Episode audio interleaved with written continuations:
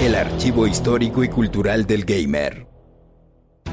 Una serie de videojuegos que reinventó al hombre murciélago como pocas veces se ha hecho. Una combinación de artes y talentos que reivindicó al personaje como el mejor detective del mundo, habiendo sigilo y acción dentro de una narrativa llena de misterio. La saga de Batman Arkham.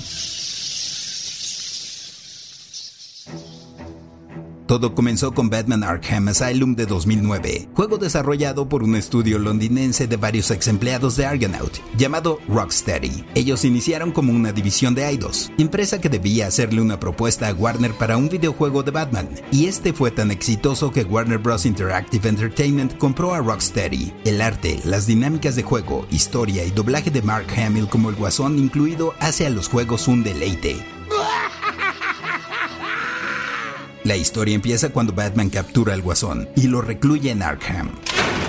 Asilo para los criminales dementes, pero algo no está bien. Su archirrival no pone ni la más mínima resistencia, así que Batman acompaña a los custodios. Harley Quinn toma el control de la seguridad del edificio y el guasón se libera, advirtiendo que si alguien intenta entrar al asilo hará explotar bombas escondidas por toda Ciudad Gótica.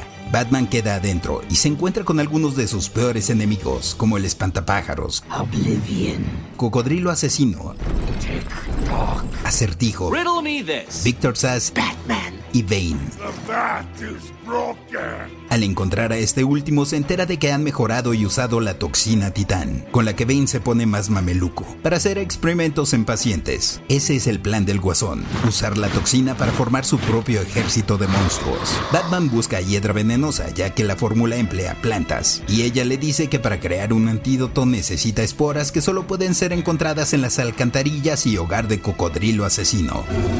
Batman evita convertirse en sopa de murciélago para Croc y logra crear la cura. El guasón hace berrinche y se inyecta a sí mismo, volviéndose un monstruo. Batman lo derrota y encierra nuevamente a los villanos. Parece que lo peor ha pasado, pero solo es el inicio.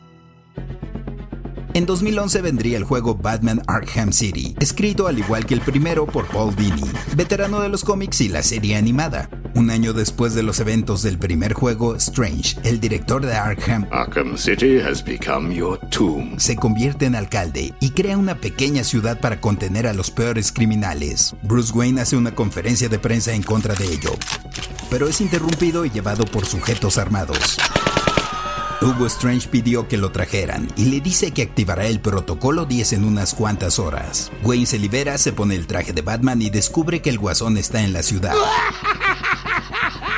De nuevo siendo el principal sospechoso, en su búsqueda es capturado por Harley y logra ver que el guasón no se encuentra nada bien. Está enfermo, muriendo, debido al uso de la toxina titán. Pide a Batman que le busque un antídoto, pero él se niega, por lo que le da la sorpresa de que le hizo una transfusión, infectándolo, y envió su sangre a hospitales, por lo que Batman se ve obligado a buscar la manera de salvarse, salvar a Gótica y de paso al guasón. El señor frío es el único que podría hacer una cura, pero necesita la muestra de sangre de alguien que tenga propiedades regenerativas, por lo cual va en busca de Talia al Ghul. Después de una pequeña pelea consigue la muestra y la cura, pero no podía ser tan fácil. Harley la roba y el protocolo 10 inicia. ¿Pero de qué se trata? La eliminación de todos en Arkham. Batman logra infiltrarse en el laboratorio de Hugo Strange y lo detiene, pero nos enteramos de que es una simple marioneta de Ra's al Ghul. ¿Quién quiere a Batman en su organización? Hugo activa la destrucción de la torre.